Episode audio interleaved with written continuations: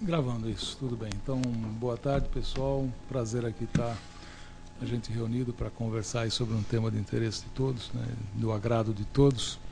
Hoje, então, nós vamos, nesse, nessas duas primeiras horas da tarde, é, falar sobre memória fonográfica e história das rádios. E como ficou acertado aqui de uma forma bem consensual, vamos fazer isso em dois turnos. Né? Hoje aqui nós estamos é, começando com a professora doutora Carmen Lúcia José, que é da Universidade de São Judas Tadeu e da PUC, com o senhor Manuel Ramos, a dona Lídia Miguel, que são radialistas veteranos aí na área da música portuguesa, e o professor Marcelo de Renzo, da Unisantos. É, depois vão somar a nós, ou vamos fazer uma substituição, vai vir o Cássio Laranja e também o Francisco Coelho e o Evaldo Pitino, que são lá do Centro Cultural São Paulo. Não está falando? Não está dando para eu estou falando baixo? Não, tá. Acho que estou. Agora que eu estou percebendo. É, isso é um, é um defeito meu. Então vamos ver se eu. Bom, também eu já vou sair de cena logo, logo. Eles vão começar. É, bom, eu, eu, o seguinte, ao invés de a gente fazer aquela apresentação, ficar falando quem é quem, né, como no fundo nós vamos ter praticamente relatos aqui, né, cada um vai falar um pouco da sua, da sua experiência, então eu pediria que cada componente da mesa ao falar o que, o que se pretende falar, também já diga alguma coisa da sua própria carreira, da sua própria, do seu próprio histórico. Acho que fica mais, mais fluente, mais natural. Tudo bem? Então podemos começar aqui. É, não, pela ordem seria. Vamos seguir a ordem, então, segundo o que havia sido falado. Começa, começamos pela doutora Carmen Lúcia José. Tudo bem? Boa tarde. Eu fui radialista durante 15 anos Trabalhei numa única marca radiofônica chamada Sistema Metropolitana de Rádio, mas que durante o governo Paulo Maluf distribuiu milhões de rádios, de emissoras de rádio por todo São Paulo, principalmente no interior, mas também uma em São Paulo. E a gente tinha uma central de produção e distribuía a produção feita numa sede para todas essas emissoras. O que mudava com mais frequência era a barra de comercial, porque aí tinha que atender exatamente aos clientes uh, e às marcas de cada cidade do interior. Bem, depois disso, eu virei professora disso. Eu virei professora das disciplinas de rádio. Eu trabalho com duas disciplinas específicas chamadas roteiro radiofônico e organização da produção. E durante também algum tempo, a minha pesquisa ela esteve voltada para alguns produtos da cultura de massa. Na minha, no meu mestrado eu trabalhei com a canção brega e no doutorado eu trabalhei com o percurso feito pelo mito, pela mitologia e pela mitificação. Mais recentemente, na Universidade de São Judas Tadeu, foi formado um núcleo de pesquisa em comunicação e eu resolvi então tentar criar uma sistematização a respeito da linguagem radiofônica. Por que isto? Porque o rádio é uma mídia muito importante historicamente para este país, mas é uma mídia que foi atropelada pela televisão em termos de pesquisa. Como muito recentemente, ele era jovem ainda e a televisão apareceu, e a televisão já tinha como referência não não uma teoria, porque também levou tempo, mas ela já estava instrumentalizada um pouco pelo cinema, que também era audiovisual. A televisão ela conseguiu criar um espaço de pesquisa muito mais eficiente, mais rápido, e o rádio ficou patinando. Né? Por que ficou patinando? Porque os estudos de oralidade eram raros no mundo, no mundo. Mais recentemente é que você tem uma publicação desses estudos. E a música, né? Uh, eu vou falar uma coisa que foi muito falado ontem, e a música ficou praticamente restrita a um grupo, que quem não tocasse um instrumento uh, acabava não fazendo parte deste grupo. E o rádio não toca instrumentos. Ele até começou tocando instrumentos, mas depois de todas as tecnologias de gravação, ele retirou o corpo tocador dos instrumentos e ficou com o vinil inicialmente e depois o CD, né? E hoje mais ainda, porque monta um programão lá e toca uma atrás da outra sem problema nenhum. Ontem à noite a gente até estava conversando. Hoje você precisa muito mais de um cara que controla, controle a força, a força elétrica do que um produtor, um programador, uma coisa dessa. Né? Pelo menos nessa mídia, certo? Eu não estou fazendo nenhuma crítica aos equipamentos, tá? eu estou fazendo ao uso do equipamento. Por que, que eu estou fazendo esta crítica? Porque o rádio ele vai aparecer no melhor momento configurador da indústria cultural no Brasil. E a indústria cultural, ela, ela, toda, todo o pensamento da indústria cultural não é orientado por nenhum princípio da cultura. Não é. A razão que move a produção da indústria cultural é a razão instrumental. Desde que ela apareceu, ela se move desta forma. E ainda se move desta forma. Então, toda a cultura, ela passa por esse filtro da razão instrumental e ela tem que virar mercadoria. O que não é possível virar eh, mercadoria, dança, está fora. Né? E o rádio, antes da televisão, foi o espaço de experimentação de, todas, de todos os códigos e linguagens produtores de cultura, no sentido de deixar cair ali dentro desse espaço, espaço para verificar o que era viável, o que poderia se tornar mercadoria. Quando a televisão apareceu, ela já, tele, ela já apareceu organizada uh, como um veículo da indústria cultural. Né? O rádio ainda viveu este duplo. Né? Eu acho que uh, Dona Lídia e seu Manuel vão falar disso brilhantemente. Né? Uh, então, ainda era possível você levar uma orquestra lá dentro, ainda era possível você levar o cantor, o, a, a banda ou o bando que ia acompanhar, era possível tudo isso. Mas foi possível nos primeiros 20, 30 anos, no máximo. Depois não foi mais. Tudo isso foi uh, suspenso. O corpo produtor da oralidade, o corpo produtor da sonoridade musical, foi extinto de lá de dentro. E ficou lá dentro aquilo que uh, se restringia aos espaços das mídias de veiculação. Né? Bem, então, tentando retomar um pouco uh, tentando fazer um pouquinho da minha experiência radiofônica, um pensamento ou uma possibilidade de não deixar essa mídia desaparecer, né, sem uma sistematização, e hoje não sou só eu, muita gente está fazendo, e principalmente porque essa mídia vai acabar, acabar sendo referência para aquilo que está sendo chamado de web rádio, porque senão não tem sentido, ela senão não vai dar para fazer. Né? A gente tentou, então, começar dentro do núcleo uma linha de pesquisa que a gente chama de produção e crítica radiofônica. Então, é um pouco disso que eu vou tentar falar. E que instrumento teórico eu usei? Eu usei exatamente esse instrumento de um pensador chamado Yuri Lotman, que está atrelado à semiótica da cultura e que apresenta exatamente a dinâmica da cultura né, uh, mobilizada em movimento por dois princípios. O princípio da delimitação, que é o princípio que usa os elementos de um código e as suas fórmulas de associações, os seus tipos de associação, exatamente para manter uma estrutura e, a partir dessa uh, estrutura, criar vínculos entre os membros da comunidade. Né? Então, neste momento, eu estou tentando fazer exatamente isso. Tá? Eu não escolho mais, já está no automático, mas tudo que eu estou escolhendo e na ordem que eu estou pondo é para tentar criar um vínculo com a minha plateia. Tá? E o rádio faz isso brilhantemente. Ligou, até a hora que você desliga, tudo é de auto-reconhecimento. Eles falam com cada um de nós numa fórmula que todos nós nos reconhecemos. E o outro princípio é o, é o da irregularidade semiótica. O que, que é este outro princípio? É exatamente quando essas escrituras, essas fórmulas, se esgotam. Se esgotam no sentido de que eu não tenho mais escuta para elas. Vira uma coisa que eu já não mais ouço. Né?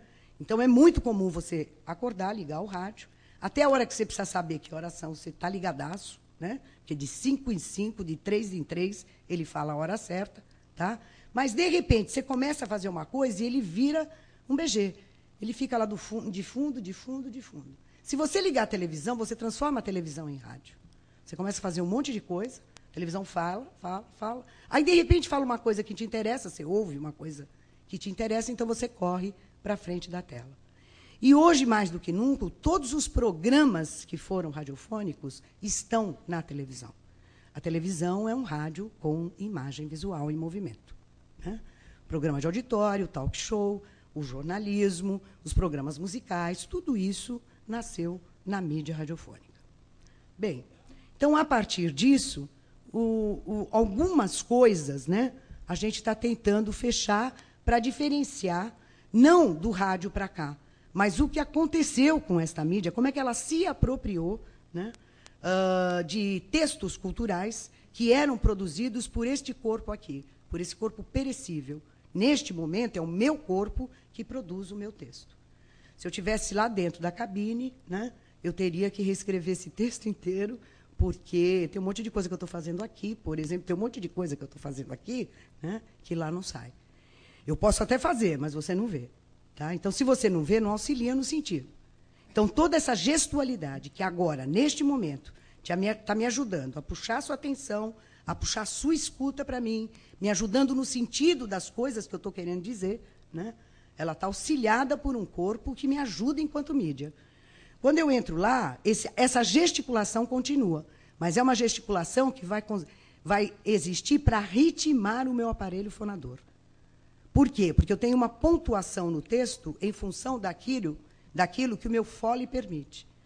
Certo? Então, você passa o texto para o locutor, a primeira coisa que ele faz é criar umas barrinhas, porque ele sabe exatamente quantas palavras cabe do pulmão até do lado de fora da boca. Né? A sua pontuação não necessariamente, às vezes, é a pontuação do locutor. Você faz uma e ele fala, oh, vou mexer. Vê se está mexendo no sentido. As, os foles são, têm tamanhos variados. Né? E tem capacidades, volumes de ar diferenciados. Então, na verdade, quando você entra lá e a cabine fecha e a luzinha acende, você tem uma fórmula que garante tanto a emissão da palavra falada, e essa emissão da palavra falada deve estar numa estrutura que eu, com o tempo, me habituo a falar, eu já nem percebo mais conteúdo, Muitas vezes eu gravei coisa com o locutor que, quando eu terminei, eu pergunto para ele: Você gostou do texto? Ele falou para mim: Nem sei o que você falou, nem sei do que você tratou. Porque a questão dele é encher o fole e organizar a emissão para caber tudo uh, direitinho. E do outro lado, evidente, e ele faz uma gesticulação que o ajuda a criar este ritmo, que ajuda a criar aquilo que um homem chamado Paul chamou de performance vocal. Porque essas performances vão variando, se for para falar de marcas e produtos e serviços, ou se para ler uh, um, uma notícia. E muda outra vez se for para anunciar e desanunciar a música. Quando você pega, por exemplo, emissoras que têm a mesma direção artística e principalmente trabalham com fragmento de público mais ou menos igual, jovem, a expressão aí galera está em todas as fórmulas uh, radiofônica, todas as fórmulas de fáticos mesmo, pra, uh, conativo, desculpe, para manter este contato para anunciar e desanunciar músicas. Bem, a partir desses, dessas considerações mais ou menos de referência teórica, eu vou ler algumas coisas, né? E vou mostrar algumas coisas em fórmulas uh, radiofônicas que estão sendo veiculadas atualmente em São Paulo, em algumas emissoras de rádio. E vou mostrar também algumas irregularidades semióticas, porque eu acho que agora o rádio, do mesmo, do mesmo jeito, né, do mesmo modo como o rádio, uh, se apropriou deste corpo que é capaz uh, de falar, de emitir a palavra uh, falada, cantada, de produzir o som musical, ele também criou agora uma chapa de referência que precisa imediatamente ser irregularizado. Porque senão esta mídia não sobrevive. Não sobrevive. E não sobrevive, sobrevive enquanto mídia. O veículo pode continuar existindo mais 100 anos, né? mas enquanto mídia, ele vai desaparecer. Eu não sou evangélica de fim de mundo, de nada disso, nem de fim de máquina, nem de fim de mídia. Eu não acredito em fim nenhum, né? porque senão o desenho na parede já tinha acabado. E é só sair na rua que tá, a pichação está aí. Eu não acredito nisso, mas eu acredito na potencialidade da mídia. A mídia fica girando em torno das suas próprias fórmulas. E o rádio, lamentavelmente, né, uh, é burro. É burro. É uma mídia burra, lamentavelmente. O máximo que em São Paulo aconteceu foram duas emissoras de FM determinarem-se como, como dire, direção artística só trabalhar com o jornalismo. Por enquanto, só isso aconteceu. Ele não consegue uh, tirar a fórmula do lugar para ver qual é a possibilidade que ele tem de virar uma outra coisa. Bem, então vamos lá. Vou, vou botar umas coisinhas. Eu pediria, por favor, a faixa 8. Eu trouxe duas fórmulas. A faixa 8 é uma notícia sobre Jogos Olímpicos. E a faixa 9 é um spot publicitário uh, sobre um evento chamado Skull Beats. Então você vai perceber como tudo muda, a performance vocal do locutor, a trilha sonora, certo? Tem coisa que simplesmente se nega, uh, eles se negam a colocar a paisagem sonora atrás da notícia, por exemplo. Eles só fazem isso quando aquilo vira uma reportagem ou vira um documentário jornalístico, mas a notícia do dia a dia eles têm um cuidado enorme. Ou então você trabalha 30 anos com o mesmo operador, porque ele sabe exatamente quais são os três trechos que ele tem que pôr, quando é nacional, internacional e local.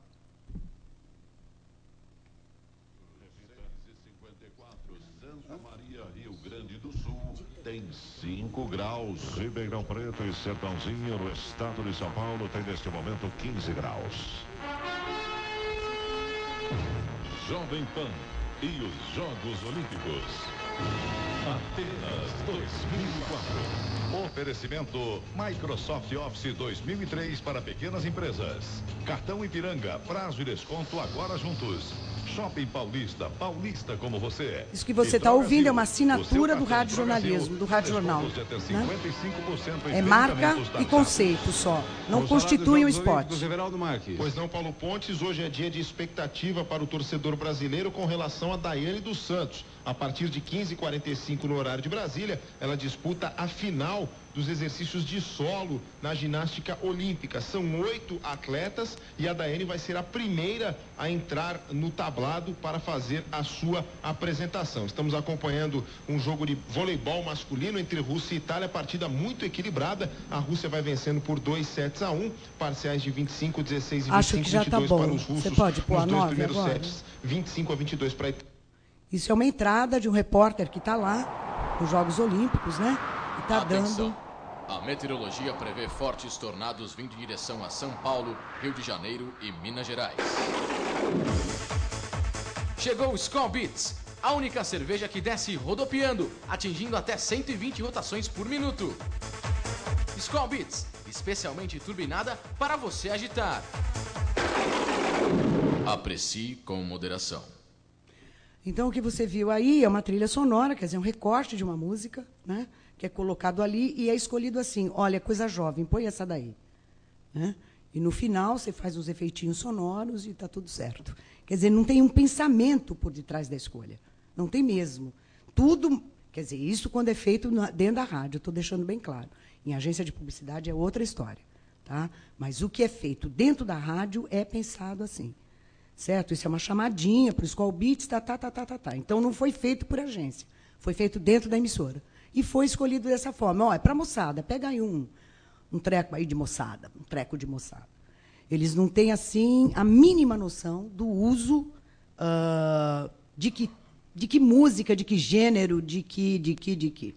Né? Que é um pouco aquilo também que já foi falado hoje, uh, do, da, da vinheta de abertura do não, não, do jornal feito pela, por Brasília. Meu Deus. A voz do Brasil. Né? Que tem gente que leva a vida inteira e talvez um dia ouça a música inteira da onde tirar esse pedaço. Ou então a outra que virou a musiquinha do caminhão do gás. Né? Para terminar, porque meu tempo está acabando, eu só queria colocar a faixa 13. Isso é um documentário de um minuto que poderia entrar entre entre músicas. 11 de dezembro de 1910. Nasce Noel Rosa, compositor, violonista e cantor. Nome escolhido por seu pai, Noel significa Natal. O fórceps deixa em seu rosto uma fratura descoberta tarde demais para ser corrigida. Ainda jovem, Noel enfrenta o suicídio da avó e do pai. Mesmo assim, encontra no dia a dia as ironias que o inspiram a fazer música. Noel realiza o sonho de sua família. Ingressa na faculdade de medicina, mas já está completamente envolvido pela música. Dona Marta, sua mãe, transforma a casa em escola. Uma das alunas, Lindaura, encanta Noel, 11 anos mais velho. Nessa época, já é sambista e boêmio. Botiquim, noite e bebida. Elementos que inspiram sua composição são também responsáveis pela doença que o leva à morte. Aos 26 anos, Noel Rosa morre de tuberculose. Feitiço de Noel. Na fórmula, sem dúvida, cada pedaço desse entraria um trecho de uma canção cantada uh, por Noel ou por intérprete de Noel. O que a gente tentou fazer foi suspender exatamente isso. Né? Quer dizer, tentar criar uma imprevisibilidade uh, numa mídia que opera exclusivamente no previsível. Boa tarde, obrigada.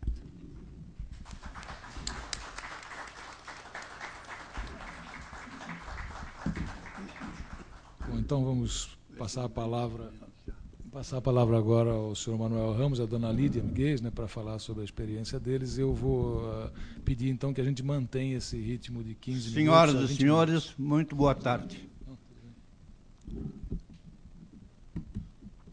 Eu gostaria inicialmente de esclarecer a minha vida no rádio ligado à comunidade portuguesa. Estreiei em 1941 na Rádio Clube de Santos. Há, portanto, 64 anos.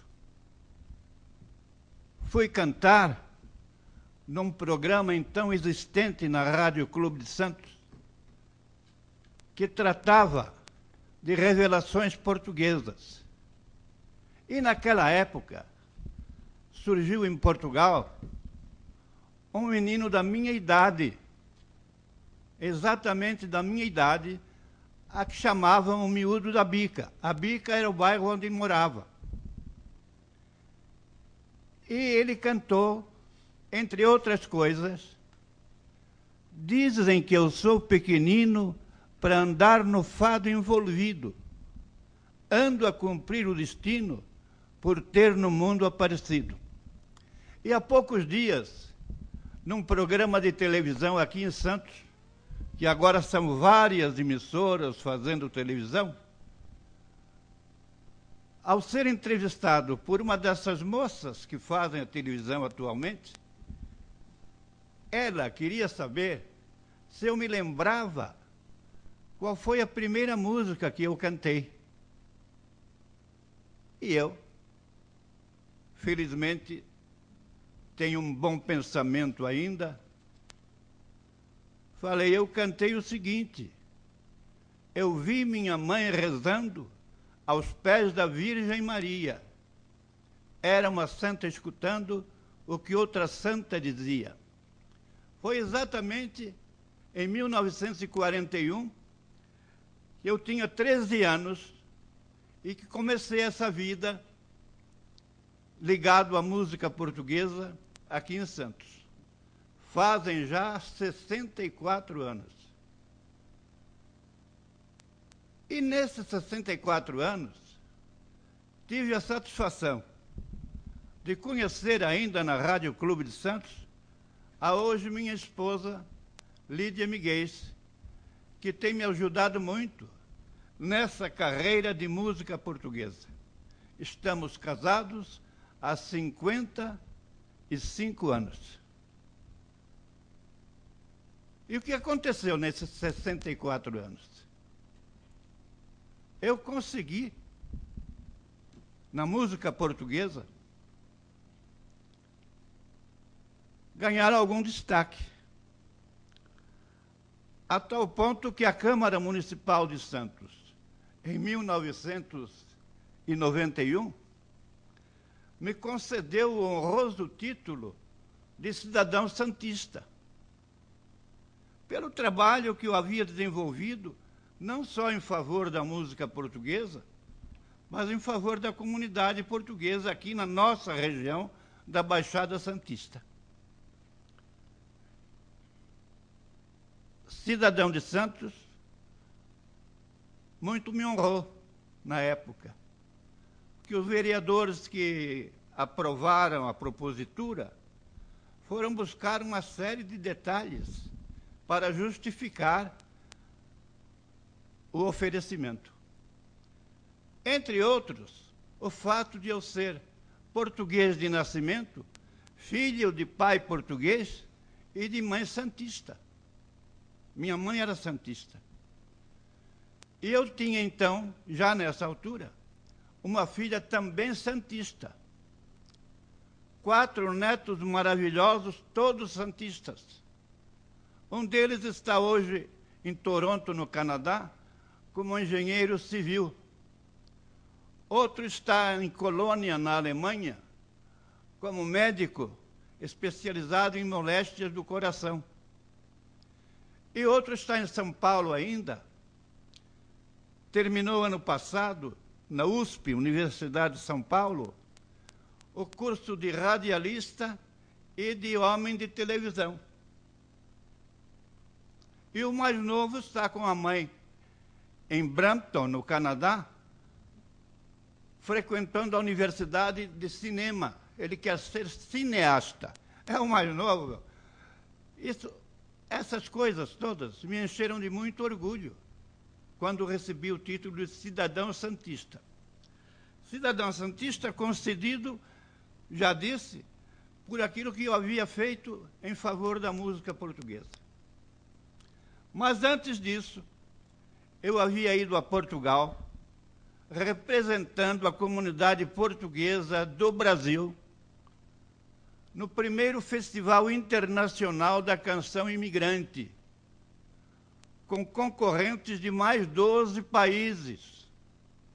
Eu havia vencido um concurso que o governo português fez aqui no Brasil, concorrendo com candidatos de São Paulo, do Rio de Janeiro, do Paraná, de Goiás. E eu ganhei o concurso. A minha música foi classificada e eu ganhei para ir a Portugal. Fomos. Na cidade de Trancoso, realizou-se o festival de que eu participei como representante do Brasil. E a música meu querido Portugal, que lembro a todo momento, és minha terra natal, não me sais do pensamento. Do Algarve até o Minho, Portugal é tradição, mas cabe todo inteirinho, com muito carinho, no meu coração. Deixa passar, esta música é de bamba, começou cantando fado e acaba cantando samba. Oi, lele, Desembarquei em Lisboa, estou chegando no Brasil, onde vivo numa boa. Oi, Lele. Desembarquei em Lisboa, estou chegando do Brasil, onde vivo numa boa. Naquela altura, em 1980, que foi isso, eu, no Brasil ainda não tinha esses problemas tão acentuados como tem hoje, e eu vivia realmente numa boa. Vivíamos numa boa. E a música lá também fez muito sucesso é, nós, no meio de 12 países que concorreram, Alemanha, Estados Unidos, Canadá, Venezuela, Argentina, Brasil, nós ficamos em quarto lugar, que foi muito dignificante para mim, eh, me orgulhou muito. No meio de 12 países de expressão lusófona, conseguir o quarto lugar, eu acho que foi muito bom. Mas eu já falei muito e ainda não falei dos motivos que me trouxeram aqui. Há cerca de um ano, eu fui procurado pela professora Heloísa Duarte, Heloísa Araújo Duarte Valente, que me procurou em casa, enviada pelo consulado de Portugal em Santos, onde ela foi primeiro para conseguir detalhes de um trabalho que ela estava fazendo para a Universidade de Santos sobre a música portuguesa. Ela foi ao consulado e no consulado me encaminharam para minha casa, onde ela foi. E eu, com muito prazer, me propus a ajudá-la no que fosse possível, porque, na realidade, ela procurava detalhes para saber como nascera a música portuguesa. Onde nasceu o fado? Há muita controvérsia em torno disso. Até já se falou que o fado nasceu no Brasil. Um dos escritores, historiadores, dizem que o fado nasceu no Brasil. Por quê? Quando Dom João, foi Dom João, trouxe o governo de Portugal para o Brasil, trazia também muitos músicos. E diz a história que ele costumava fazer é, grandes festas na ilha, acho que na ilha do governador, onde se tocava uma música com os instrumentos que trouxera de Portugal, onde se tocava uma música chamava-se fado. E os bailes faziam um grande sucesso. Dizem que depois ele levou a música que tocava nos bailes no Brasil para Portugal e que seria o fado. Eu não acredito nessa história, porque os cronistas portugueses, historiadores portugueses, em contrapartida, dizem que o, o samba nasceu em Portugal. Tocado exatamente por africanos que viviam em Portugal, de Angola, de Moçambique, que tocavam um ritmo muito animado, muito gostoso, e que seria o samba do Brasil que depois veio para o Brasil. Hum, também não me convence essa, essa tese, porque do samba, eu posso não entender muito de Portugal, mas do samba a gente está sempre lendo alguma coisa, ouvindo alguma coisa. Então o samba é brasileiro, o samba nasceu no Brasil. E o fado, eu acredito que nasceu em Portugal. Só que a Heloísa vai ter um trabalho muito grande. Mas como ela é valente no nome, Heloísa Araújo Duarte Valente, ela anda realmente atrás desse subsídio, atrás desses detalhes, para conseguir, no seu trabalho, esclarecer onde nasceu o fado. Não vai ser fácil. Mas ela, valentemente, é valente no nome, está trabalhando muito. Tem entrevistado cantores, tem entrevistado músicas, tem entrevistado portugueses, brasileiros, para chegar a uma conclusão. Eu espero que ela chegue. Estou esperando, estou aguardando.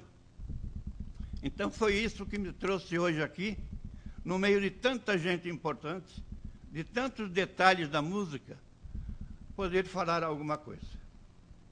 Já falei, muito obrigado.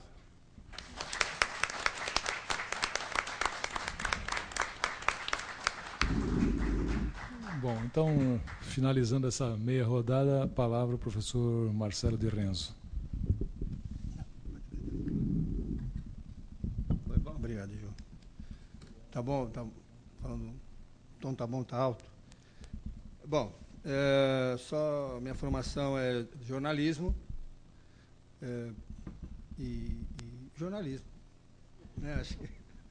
Eu comecei como muitos colegas na área do impresso e depois uh, acabei também migrando para a área do, dos eletrônicos, eh, primeiro com videotexto, lá em São Paulo, na Abril, e, e aí eu fiz a, o primeiro mestrado na PUC, em Comunicação e Semiótica, com o Des Pinhatari, e depois voltei para Santos e fui, eh, por força de trabalhar em, em prefeituras, fui implantando eh, esquemas de rádio em algumas prefeituras da Baixada Santista, e aí acabei uh, voltando a fazer rádio diário na última fase uh, da Rádio Clube de Santos, antes dela se tornar uma emissora evangélica. Né? Isso em 93, 94.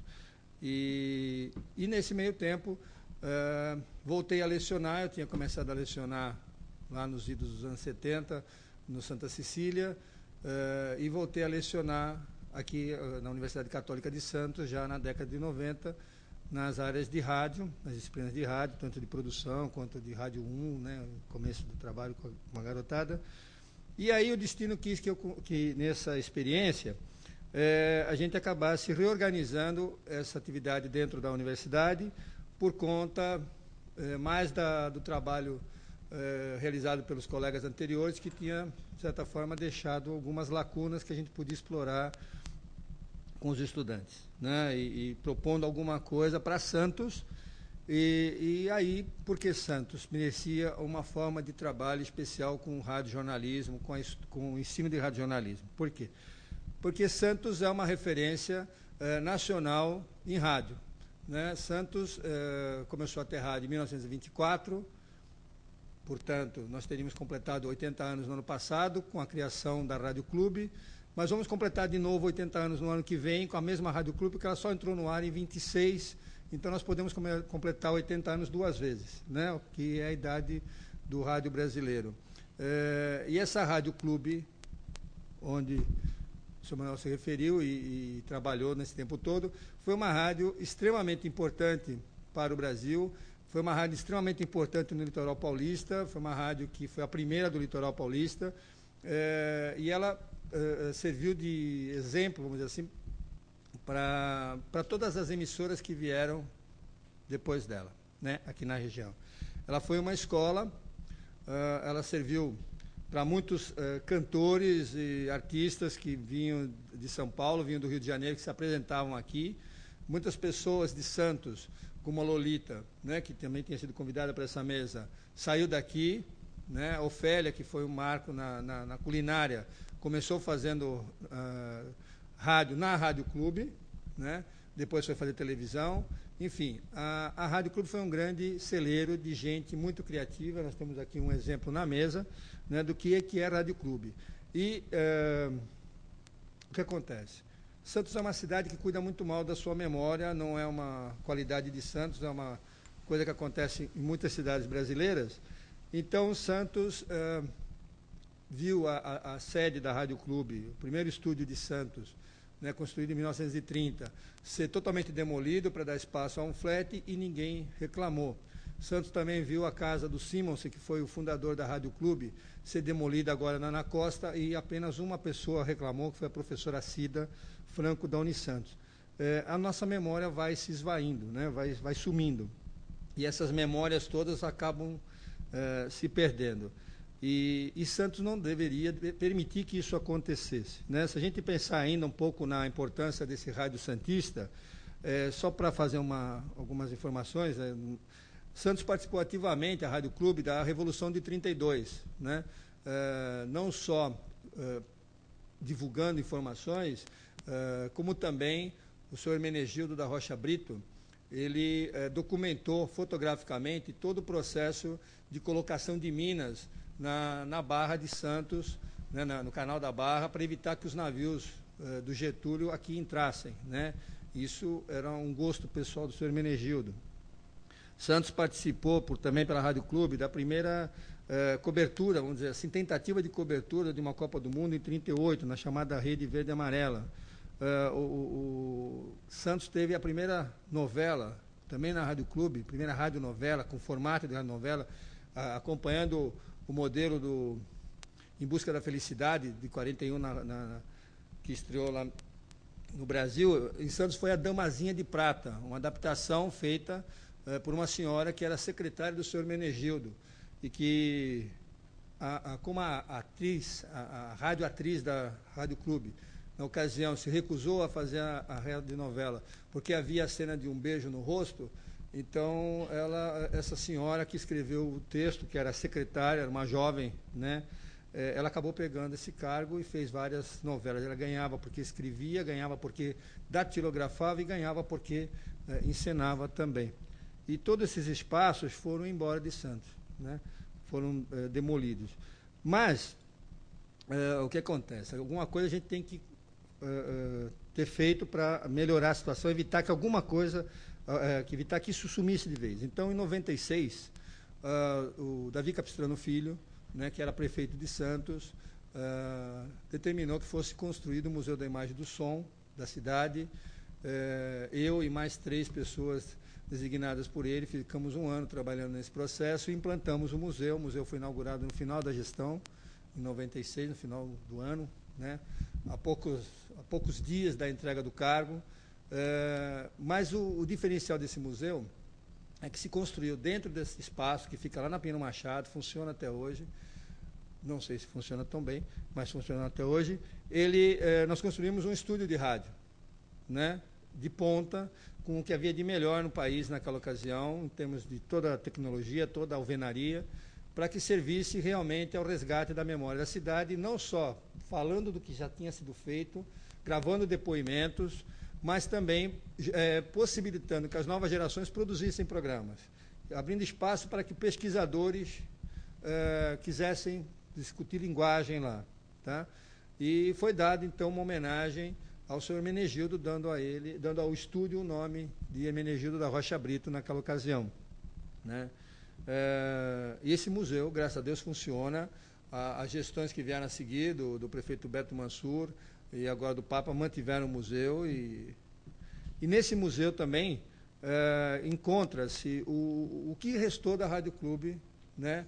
da sua engenharia original, das suas válvulas de 1920 26, 27, 28, uh, alguns fragmentos de publicidade, uh, alguns fragmentos de, de, de, de textos de radionovela. Tudo isso foi uh, cedido em comodato pelo Pelé, que era o, o que manda na, na Sociedade Rádio Clube de Santos.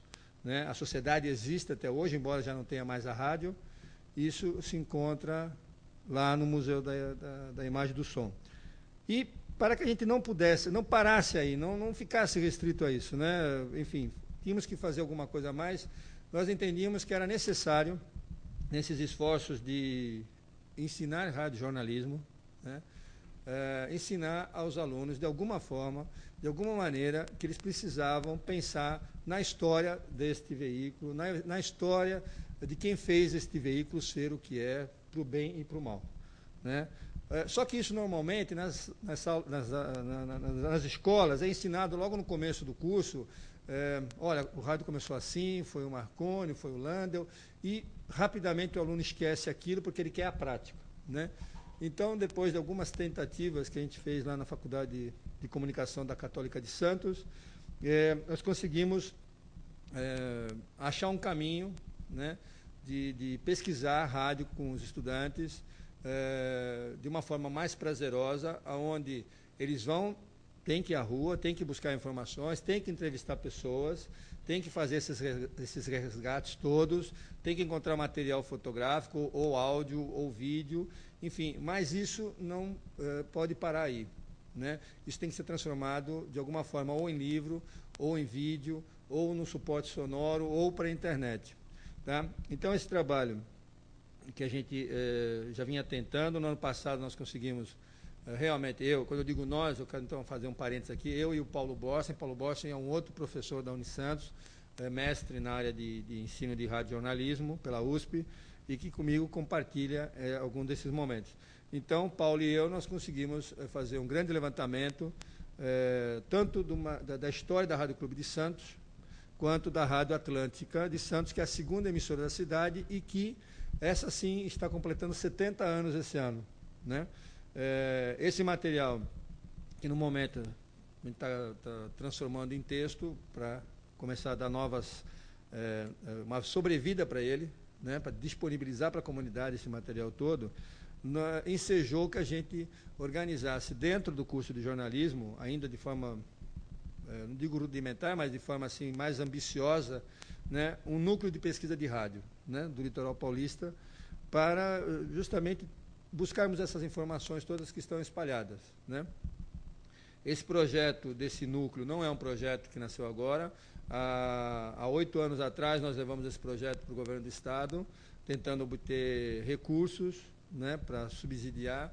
Eh, não deu certo, haviam outros projetos mais importantes na frente, mas de qualquer maneira, o, o núcleo está nascendo, o núcleo está acontecendo, a gente tem muito material que a gente vem levantando e, uh, e o que é mais importante, além de, evidentemente, resgatar essa memória, né? Uh, a gente começou a perceber que esse tipo de envolvimento do alunado, né, lógico que não é 100%, mas a gente conseguiu perceber que houve é, algum, assim, uma, uma maior motivação dos alunos. Tá? Isso acabou se, se refletindo numa, na produção jornalística mesmo, que era o que a gente queria chegar. Né? Hoje, então, a gente produz, só para dar uma, uma posição para vocês, lá no, no, com os alunos do terceiro e quarto anos de jornalismo, de radiojornalismo, a gente produz é, sistematicamente né, é, uma agência semanal de notícias, que a gente produz em média 30 notícias por semana, e a gente disponibiliza pela internet e envia para as emissoras da cidade, inclusive as evangélicas.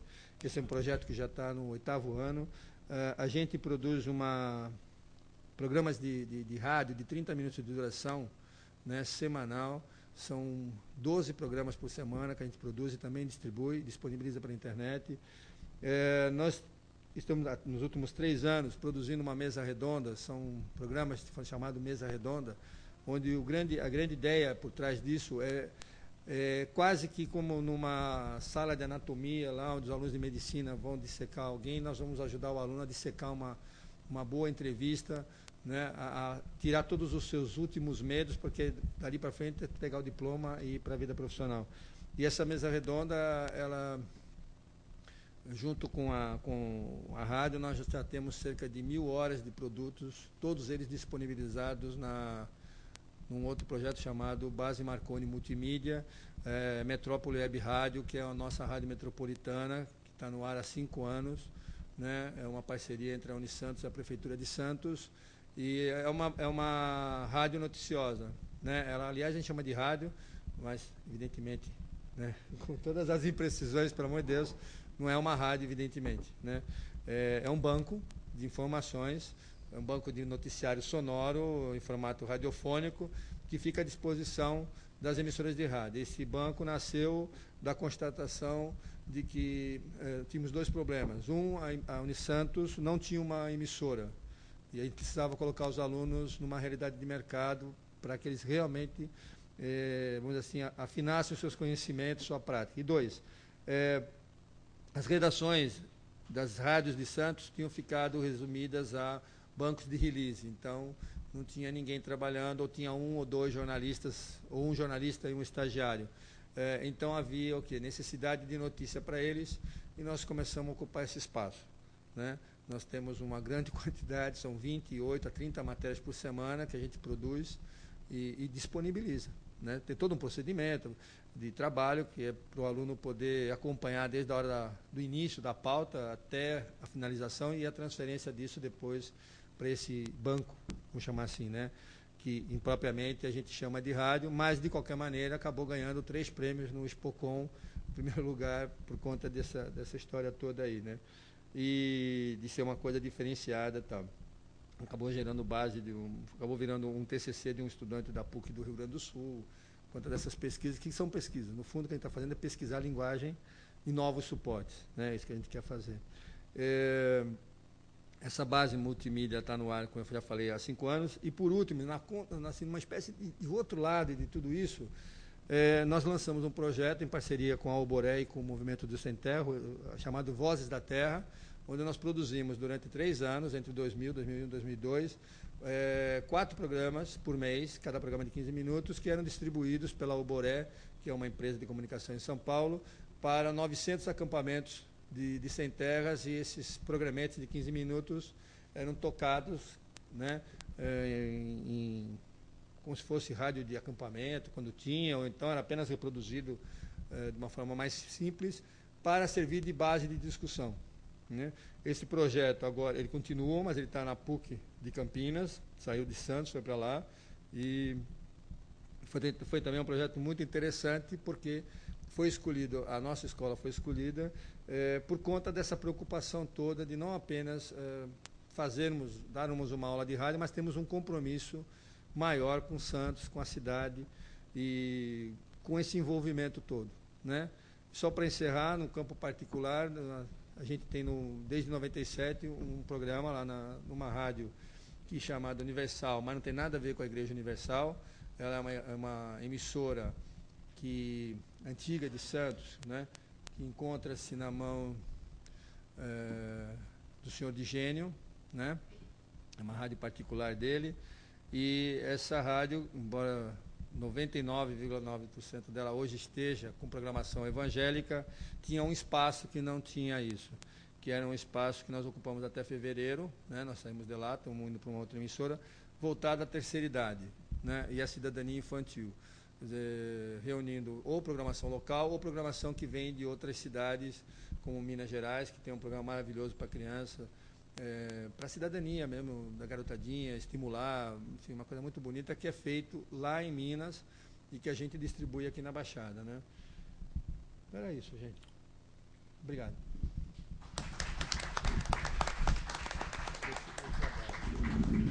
Bom, então.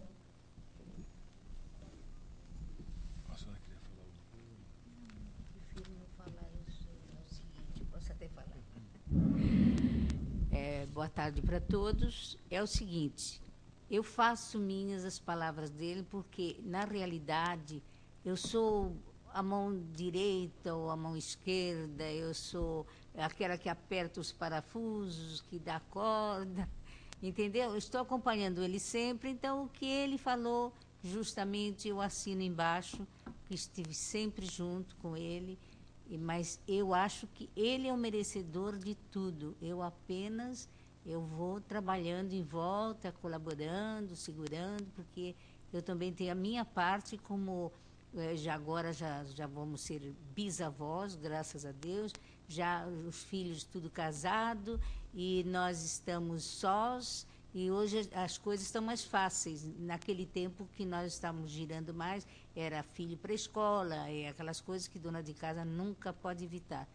De modo que eu estou muito agradecida a todos. Eu participei sempre e, e sou uma colaboradora dele, que foi sempre um homem entusiasmado. Nós nos conhecemos cantando, não é? Cantando fado, eu acabei cantando ele, ele me cantou também. Ficamos até hoje cantando um para o outro. Muito obrigada.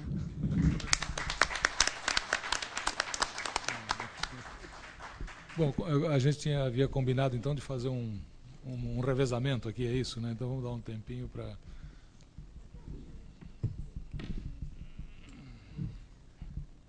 Começo com você, né? Porque, é, não, tá- tava- eu estou seguindo a, a ordem que estava, né?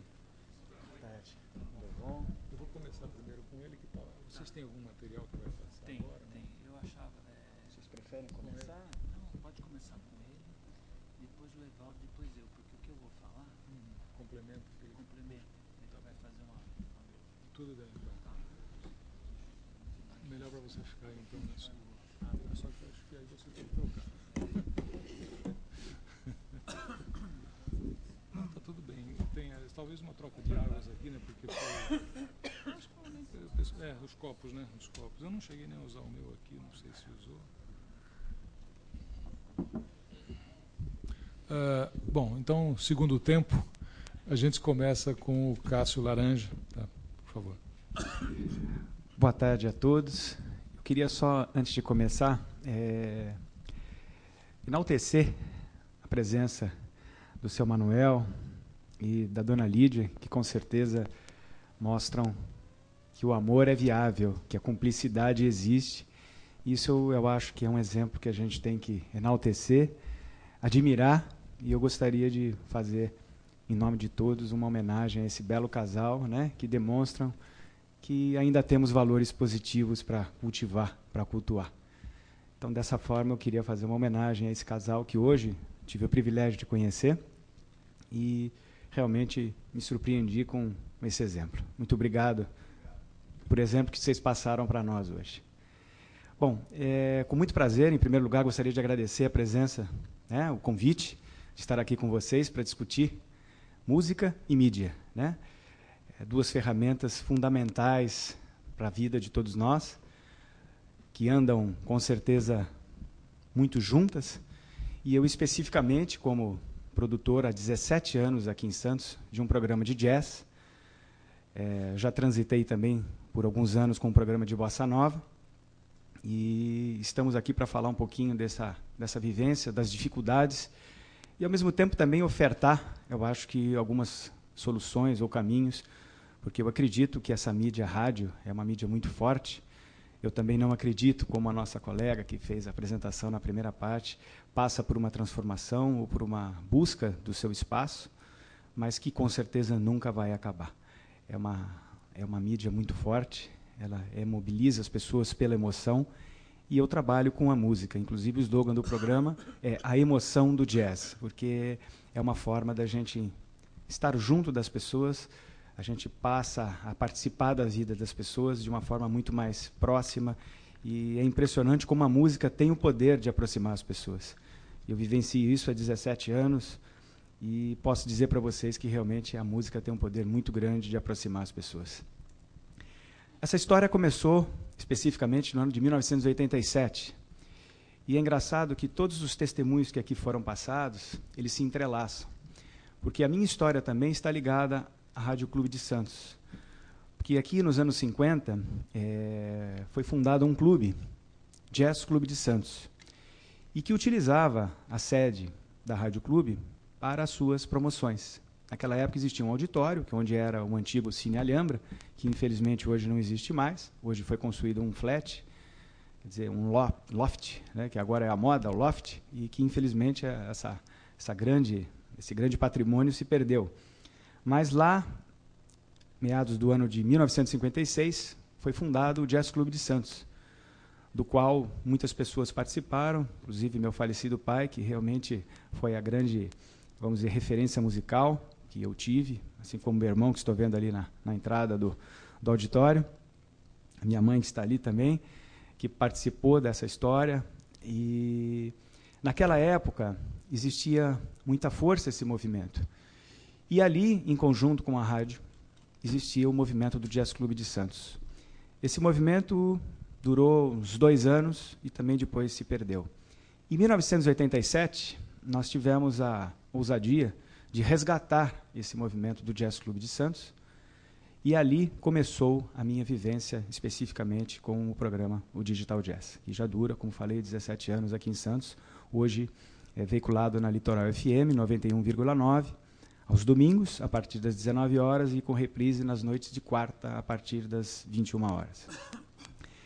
De lá para cá, muita coisa aconteceu, porque com o resgate do Jazz Clube de Santos, o que nós fizemos na época? Uma reunião de todo o material, pesquisa, fotos, testemunhos, fomos atrás de associados e buscamos e vimos que nós tínhamos um nicho, pessoas interessadas no segmento né, específico do jazz, e que estavam órfãos e que precisavam ser reunidas. E ali nós fizemos realmente essa aproximação. E ali nós sentimos a necessidade de levar para o rádio essa reunião de pessoas. E daí nasceu o nosso programa, que começou de forma, vamos dizer, por puro diletantismo, é, por acreditarmos, né, quer dizer, por estarmos envolvidos com a música desde cedo, que é uma das grandes preocupações hoje, que infelizmente os veículos de comunicação eles acabam direcionando os nossos gostos musicais. E se nós não tivermos dentro de casa a oportunidade de termos uma sintonia com música de qualidade, a gente está perdido. Agora, até eu até me surpreendo, porque eu jamais imaginaria, por exemplo, numa novela da Rede Globo, nós escutarmos uma Diana Krall, uma pianista, cantora canadense, John Pizzarelli, um cantor e guitarrista americano, que estão hoje normalmente nas trilhas sonoras de rádio. Isso para mim é uma surpresa. Eu jamais imaginaria isso, que de uma certa forma tornam a música hoje mais acessível, a música de qualidade acessível às pessoas.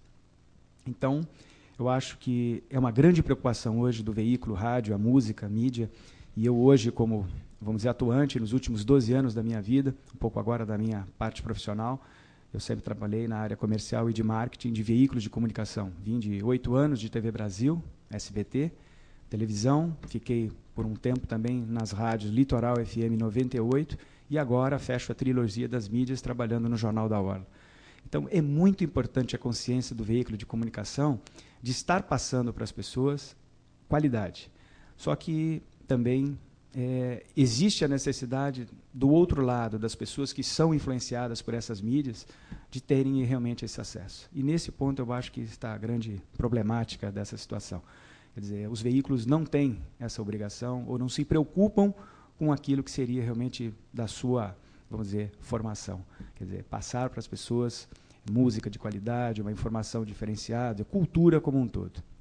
Então, eu acho que também fica, de uma certa forma, uma, é, uma necessidade de que as pessoas agora provoquem esses veículos para que realmente passem conteúdos de qualidade. Hoje nós temos uma internet que acaba concentrando, né, sendo um ponto de convergência de todas essas mídias, é, de uma certa forma possibilita o acesso para maior número de pessoas, mas se não houver realmente uma interferência, algo direcionado, vai ser difícil ainda essas pessoas terem acesso a uma música de qualidade, a uma referência musical ou cultural, seja lá o que for. Então é importante que os veículos tenham essa obrigação e que as pessoas também cobrem isso dos seus veículos mais próximos. Eu acredito muito que nós ainda podemos alterar esse contexto, essa dificuldade ou essa dúvida que foi colocada, o que vai ser com o veículo rádio especificamente, que é um veículo extremamente acessível às pessoas. É, inclusive, eu me lembro de recentemente, ainda estava na época na TV Brasil, quando tivemos aquele apagão, o rádio foi o único veículo aqui na nossa região que funcionou. Televisão com geradores, última geração, nós estávamos fora do ar, como emissora de televisão. Porém, a nossa fonte de informação foi o rádio. Então, quer dizer, com tantas tormentas aí, pode acontecer, o rádio vai ser a fonte de informação de todos nós. Então, eu acho que é muito importante esse, esse questionamento, né, essa, essa, esse debate aqui entre todas essas experiências. Então, eu praticamente venho como um testemunho não quero falar tecnicamente do veículo, porque eu acho que todos os que me antecederam falaram de forma muito correta e eu apenas quero realmente mostrar que é possível. Eu acredito no veículo rádio, milito nesse mercado já há 17 anos e espero estar com esse programa, que eu acredito que no segmento de jazz seja o segundo ou um dos mais antigos do Brasil.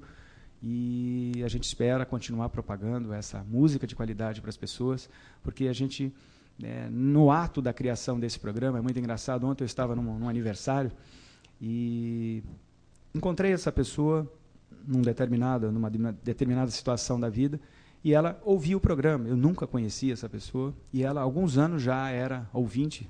Então é aquilo que eu falei no início. A música tem o poder de aproximar as pessoas. Ela quebra as barreiras, ela quebra uma série de coisas. Ainda mais no mundo que a gente está vivendo hoje. Se a gente não acreditar nesses valores, fica um pouco difícil. Eu gostaria de também deixar registrado que é necessário, eu até me comprometo aqui formalmente a estar mais envolvido com o grupo Musimid para é, que possamos viabilizar essa, vamos dizer, o acesso dessa música, o acesso do rádio para outras, outras, é, é, como eu diria, é, crianças, jovens, adolescentes, através de alguns programas, sejam através da internet. Eu gostaria de estar somando, porque eu acredito que nós temos que formar essas pessoas. Porque, infelizmente, hoje, as gerações estão passando, não são todos que têm acesso a essa música ou a programação de qualidade dentro das suas casas. Então, é importante que a gente preserve essa situação para gerações futuras. Eu acredito que o mundo tem solução, mas desde que a gente faça a transformação no homem, não no meio que a gente vive. Então é importante que a gente tenha isso como referência e passe para gerações futuras essa necessidade. Temos história, a cidade de Santos tem uma história maravilhosa, uma cultura, infelizmente, como bem falou Marcelo, né, mal preservada, mal cuidada, mas ainda acho que a gente tem que ainda mexer um pouquinho e, e realmente acreditar de que é possível.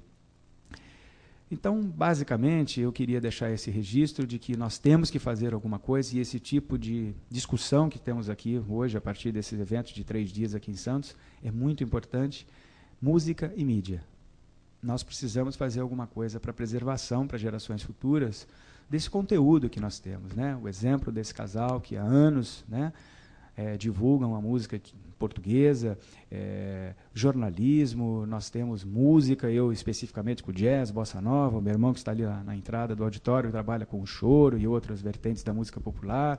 Quer dizer, é, existem N, N formas né, de, de, de, de, preservarmos quer dizer, a nossa cultura, a nossa história, mas é importante que uma universidade como a Unisantos, por exemplo, possa estar encampando realmente esse projeto do Musimid e que efetivamente transforme né, esses projetos em realidade através das pesquisas. Nós temos um potencial aqui muito grande e eu, como testemunho, vamos dizer, de, de uma programação de rádio, nesses últimos 17 anos. Nós temos aqui é, rádios de qualidade, ainda temos o privilégio, a Litoral, que tem uma programação diferenciada, a Santa Cecília FM também tem uma programação assim mais segmentada.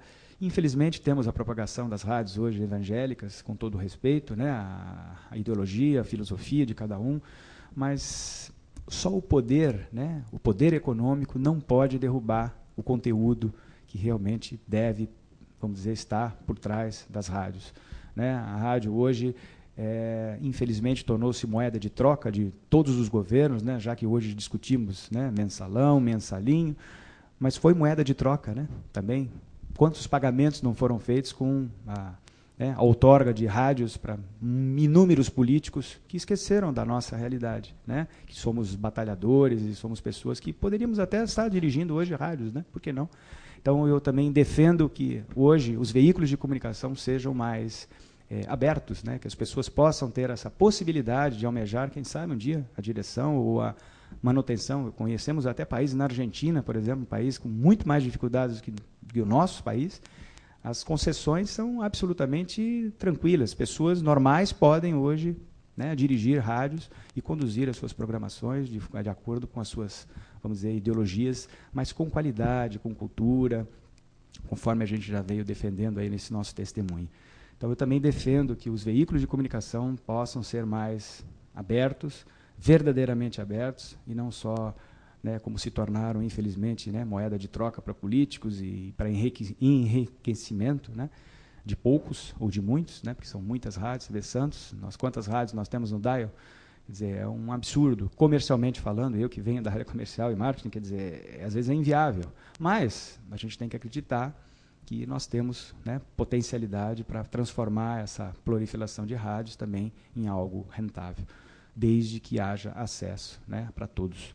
Né, de uma forma mais democrática. As próprias rádios comunitárias, eu participei, tinha até um sonho de um, um tempo na minha vida, cheguei a pesquisar, fazer contatos em Brasília, olha, vamos fazer uma rádio comunitária.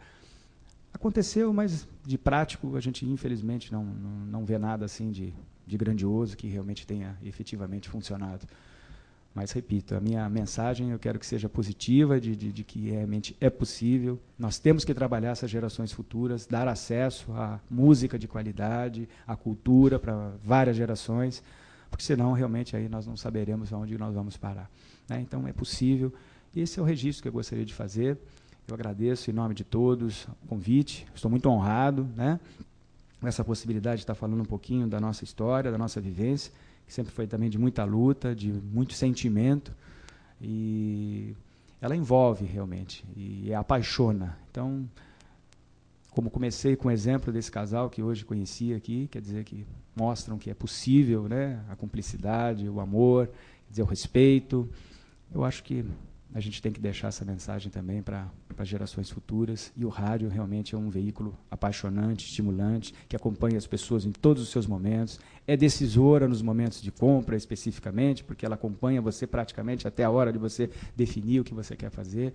Então você pode aliar conteúdo editorial, é, comercial, musical, com responsabilidade, com respeito. Então é isso que eu gostaria de deixar para o evento Musimid e me comprometo a estar participando, se assim for possível, a desenvolver né, é, alguns projetos. Eu dispo, disponibilizo a minha discografia, porque hoje, com a internet, com todas essas possibilidades, mas o meu trabalho sempre foi pautado por investimento próprio em discografia. Eu disponibilizo. Meu sonho é fazer um trabalho social com esse trabalho, com, com, com, esses, com esses discos, com esse material que a gente tem. E eu gostaria de estar desenvolvendo de alguma forma, tornando acesso, ou em conjunto com o próprio MIS, não sei, de alguma forma, para que a gente possa dar acesso às pessoas, porque isso não é um privilégio meu, dos poucos, porque eu também sempre, quando comecei o trabalho, escutava, poxa, você vai lidar com o jazz, jazz é uma coisa elitista, uma coisa fechada, eu nunca permiti essa associação. Jazz é música da emoção que começou né? quer dizer, especificamente nos Estados Unidos, com influência africana ou não, não importa, veio para o Brasil, se misturou com a bossa nova, quer dizer, é hoje uma música universal. Então, a música é isso. Não importa de onde ela surgiu ou não, importa como ela toca as pessoas. Então, esse é o registro que eu gostaria de fazer e muito obrigado pela atenção de todos. Só, só para efeito de observação, né? esse seu compromisso com o Mudimi, com o Musimid, né? Aliás, ele fez duas vezes o compromisso, né? E a Heloísa, num deles, veio aqui fotografar. Então está amarrado. Nós vamos passar então a palavra pro, primeiro para o Evaldo Pitino, né? E depois para o Francisco Coelho. É, boa tarde. Ah, o tema da mesa aqui é história do rádio e memória fonográfica. Eu e o Chico agora vamos fazer a parte da memória fonográfica, que é mais ligada a disco, às mídias sonoras em si. É, tanto eu como o Chico trabalhamos na discoteca Unida Varenga, do Centro Cultural São Paulo, é um acervo sonoro de discos, partituras e um acervo histórico também, e a gente faz um trabalho de preservação musical. É, na minha parte da, da, na, da, minha comunicação, eu vou mais dar um, falar um pouco da evolução das mídias sonoras, assim, ó, em, em, especial na, na, indústria fonográfica do Brasil, com ênfase no impacto tecnológico das mudanças das mídias. A gente vive agora o impacto da chegada da mídia digital, mas tivemos outros impactos nas mídias analógicas. Eu vou dar uma pincelada nessas coisas e depois o Chico entra mais no, no trabalho de, de preservação musical que, que a gente faz. O, a indústria fonográfica, as primeiras experiências com som gravado, é, era um, um, aparelho chamado fonógrafo, que vocês podem ver um exemplo aqui no, no telão. O, o fonógrafo foi desenvolvido pelo Thomas Edison, mesmo que inventou a, a luz elétrica. É, inicialmente era uma folha de estanho fixa, onde ele conseguia captar o som. Ele, é, foi o Edison quem patenteou e começou a desenvolver isso comercialmente. Isso ainda não era basicamente um suporte sonoro, era um, era um aparelho reprodutor de som pode, vou dando sinal, você vai pulando. Esse era, passou a ser o fonógrafo que, que tocava a mídia propriamente dita. Pode. Uh, esse já é o cilindro, a primeira mídia sonora. O, o, o, não foi o Edison quem desenvolveu a mídia sonora, na verdade foi o Graham Bell, que é o mesmo inventor do telefone. O Graham Bell desenvolveu um, era um, uh, no início um tipo de um cilindro de, de, papelão revestido de cera, que depois o Edison veio aprimorar fazendo uh, o o cilindro de cera maciça. Pode passar? Uh, esse é o cilindro normal, ele é mais ou menos o tamanho de um copo, um pouco mais alto, um pouco mais estreito, e esses são as tentativas de longa duração. O cilindro ele cabia no máximo 2 a 4 minutos, esses grandes, a tentativa era de chegar em 6, 8, até 10 minutos de, de capacidade de, de, de duração. Uh, uma, a indústria fonográfica, como eu falei, ela já nasce com o Grambel depois de ter inventado a luz e com o telefone e o Edison depois de já ter patenteado a luz elétrica. A indústria fonográfica é uma das poucas grandes coisas no mundo que já nasceram grandes, né? Que nada nasce grande no mundo, mas a indústria fonográfica são três casos: a indústria fonográfica, o Frankenstein e o PFL. São três coisas que já nasceram grandes e outra, é, uma das características dessa primeira fase da indústria fonográfica, que é a fase de circulação de cilindros, são as disputas judiciais. O, quando o, Edson ah, aperfeiçoou o invento do, do, do Grambel, fazendo a cera maciça, ele já foi de cara processado pela lei de patente. Né? A patente é uma concessão que o Estado dá, ela dá o um monopólio para o inventor durante 10 ou 20 anos, isso é uma coisa que variou bastante ao longo da história, mas ela já começou com uma briga. Quando o cilindro entra no mercado, já teve uma batalha judicial entre o, o, o Grambel e o Edison. E eles tentaram uh, resolver isso, um fabricando o aparelho, outro fabricando a mídia, mas ela já nasceu com, com, com é, com essa característica de você usar uma batalha judicial, uma ferramenta jurídica para tentar deter o, o, avanço da tecnologia. É, uma outra característica do, do, do, do, cilindro é que ele era fabricado, a mídia era fabricado diferente, é, separado da, da música. É, o cilindro era fabricado virgem, a gravadora gravava e depois duplicava esse mesmo cilindro, não existia molde ainda. Chegou a se existir um molde para fabricar o cilindro gravado, que não deu muito certo, inclusive no Brasil não chegou a ser feito. Uh, existia uma, um limite muito grande da capacidade de duplicação. De um cilindro gravado se conseguia fazer no máximo seis de cada vez, de, uh, uh, dos processos que se tem conhecimento que foram patenteados na época. Pode pular. No Brasil, o cilindro chega pelas mãos do, do Fred Figner. É, o Figner era um tchecoslovaco, é, naturalizado americano. Chega no Brasil como mascate, em Belém do Pará, vai percorrendo todo o litoral, apresentando a máquina falante, que era o nome que se dava ao fonógrafo na época, e outras coisas. Ele apresentava outras curiosidades e ele veio a estabelecer, a estabelecer no Rio de Janeiro com a famosa Casa Edson, do Rio de Janeiro. Essa é uma foto da Casa Edson por fora. Pode pular. Essa a Casa Edson por dentro. Então, no Brasil, o, o, comércio de cilindro começa no final da década de 1880 e prevalece até o começo do, do, do, do século XX. É, praticamente o monopólio do, Fred Figner e da Casa Edison. Aí é uma, uma das poucas concorrentes que a Casa Edison teve, é a Casa Bogarri. Eu não sei se está bem legível, mas nas últimas linhas você pode. É, é a comprovação dessa coisa da mídia separada. Eles compravam cilindros usados para regravar. O cilindro era raspado e se gravava novamente. Pode pular. Uh, o primeiro impacto, a primeira mudança de mídia sonora veio pelas mãos desse cidadão, um, é um alemão chamado Emily Berner, que foi quem primeiro patenteou o disco plano. Quem primeiro patenteou, não, quem primeiro explorou comercialmente o disco plano. O cilindro tinha essas dificuldades de reprodução, como eu falei, que vieram a ser superadas com o disco plano. Uh, essa é a primeira patente registrada do Berliner, do, do primeiro gramofone. Uh, no, no, começo ele era movido a manivela, não, não tinha corda, o um mecanismo de corda ainda. E pode passar. Que, na verdade, é, essa é uma patente do, do, do Thomas Edison, pode passar e do Grambel também. Os dois já tinham concebido o disco plano ao invés do cilindro como mídia, mas eu, a qualidade, na verdade, era inferior. Uh, o, na verdade, quando você roda para o centro, ele começa a ter imperfeições. Isso é uma coisa que só o CD veio corrigir. O CD ele gira de dentro para fora e numa rotação variável. Né? Uh, é assim que o disco chega. Uh, na verdade, o, o, disco ele veio, veio corrigir.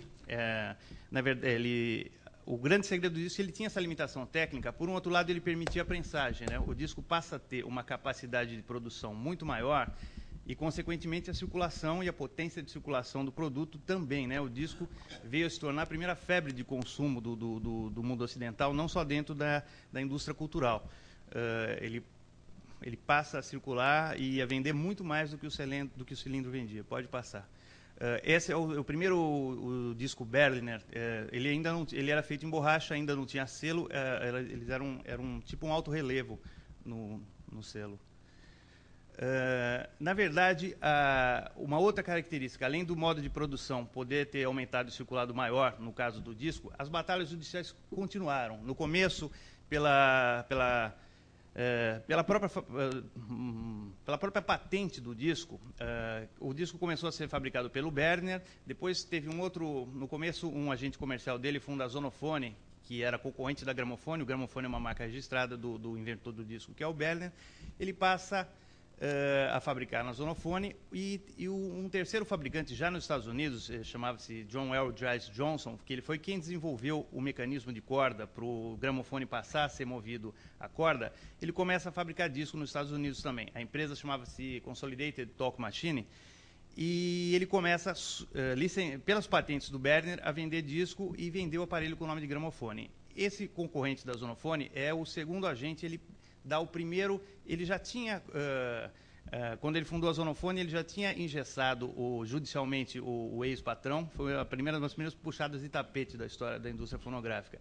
Eh, o Berliner teve que mudar toda a concepção dele de disco, não pôde fabricar o fonógrafo por algum tempo, o gramofone por algum tempo, e depois, nessa empresa Consolidated, ele tentou for, uh, impedir que ele usasse o nome gramofone e que fabricasse discos. Uh, a sentença judicial fez realmente ele mudar de, de nome, mas ele pôde continuar fabricando disco. Então a Consolidator aí passou a chamar Vitor. O nome Vitor viria de uma suposta vitória judicial, que também teve bastante presente na, na indústria do disco.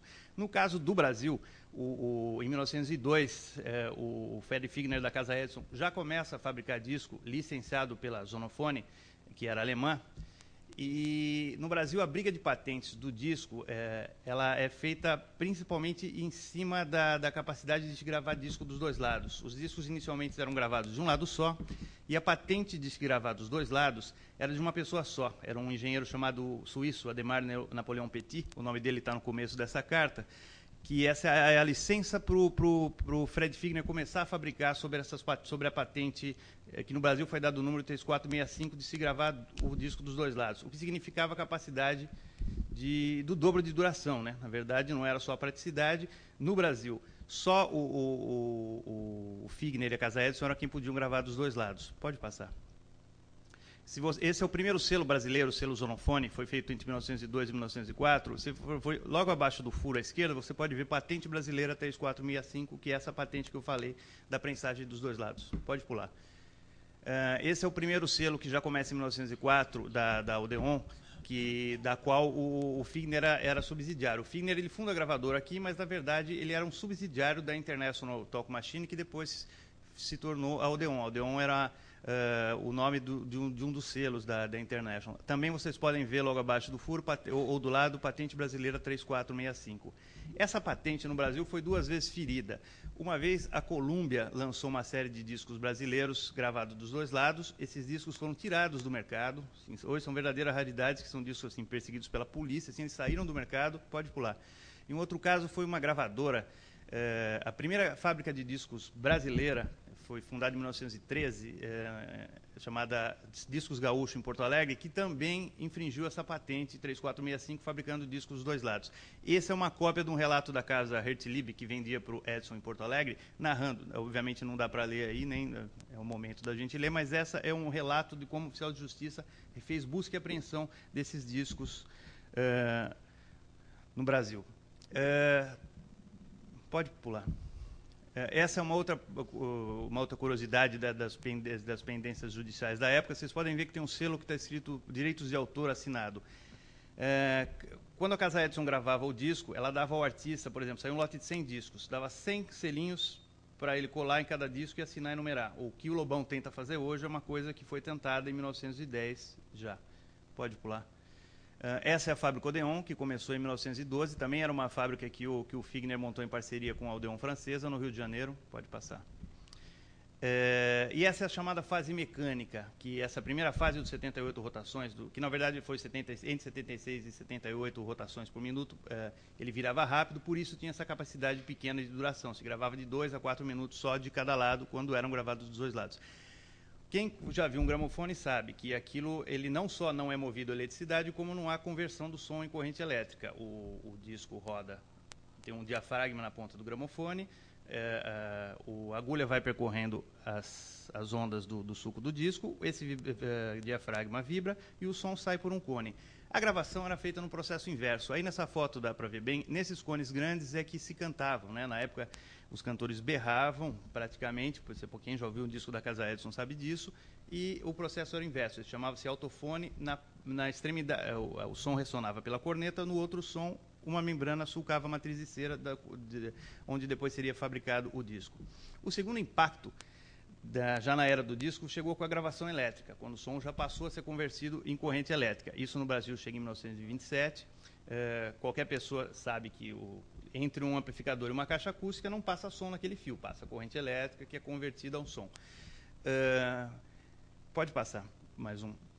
Esse é um quadro meio tosco que eu fiz para dar um panorama de como era a indústria nacional nessa época da fase mecânica. A Casa Edson está em amarela, ela teve pouquíssimos concorrentes. Uh, esses o, essa outra que está é, abaixo da Casa Edson, que era a, a Favorite, ela era como a Casa Edson. Ela uh, era subsidiária da Faulhaber, que era uma fábrica alemã, e também fabricava discos no Brasil. Essas em verde, Popular, Juriti, Selo Gaúcho, Fênix, eram indústrias nacionais que tiveram uma vida bastante curta. Em cima é uma linha do tempo, assim. É tá uma coisa bem tosca, mas está entre 1902 e 27, que duraram muito pouco, conforme dá para ver, as linhas são curtinhas.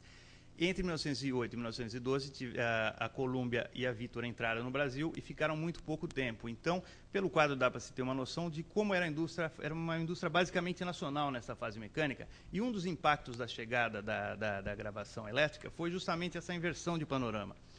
Na verdade, tiveram outros impactos. O mais explorado é que eh, na fase mecânica, para se berrar naquele cone, quem conseguia gravar era a banda ou o cantor lírico, né? Uh, Mário Pinheiro e Eduardo das Neves, um dos poucos cantores que gravaram na fase mecânica, que, da fase elétrica, que conseguiram gravar na fase mecânica, os dois mais famosos são o Vicente Celestino e o Francisco Alves, que tinham vozeirão para tanto. Isso é muito explorado. Falam, ah, o Mário, não teria Mário Reis se não fosse a gravação elétrica.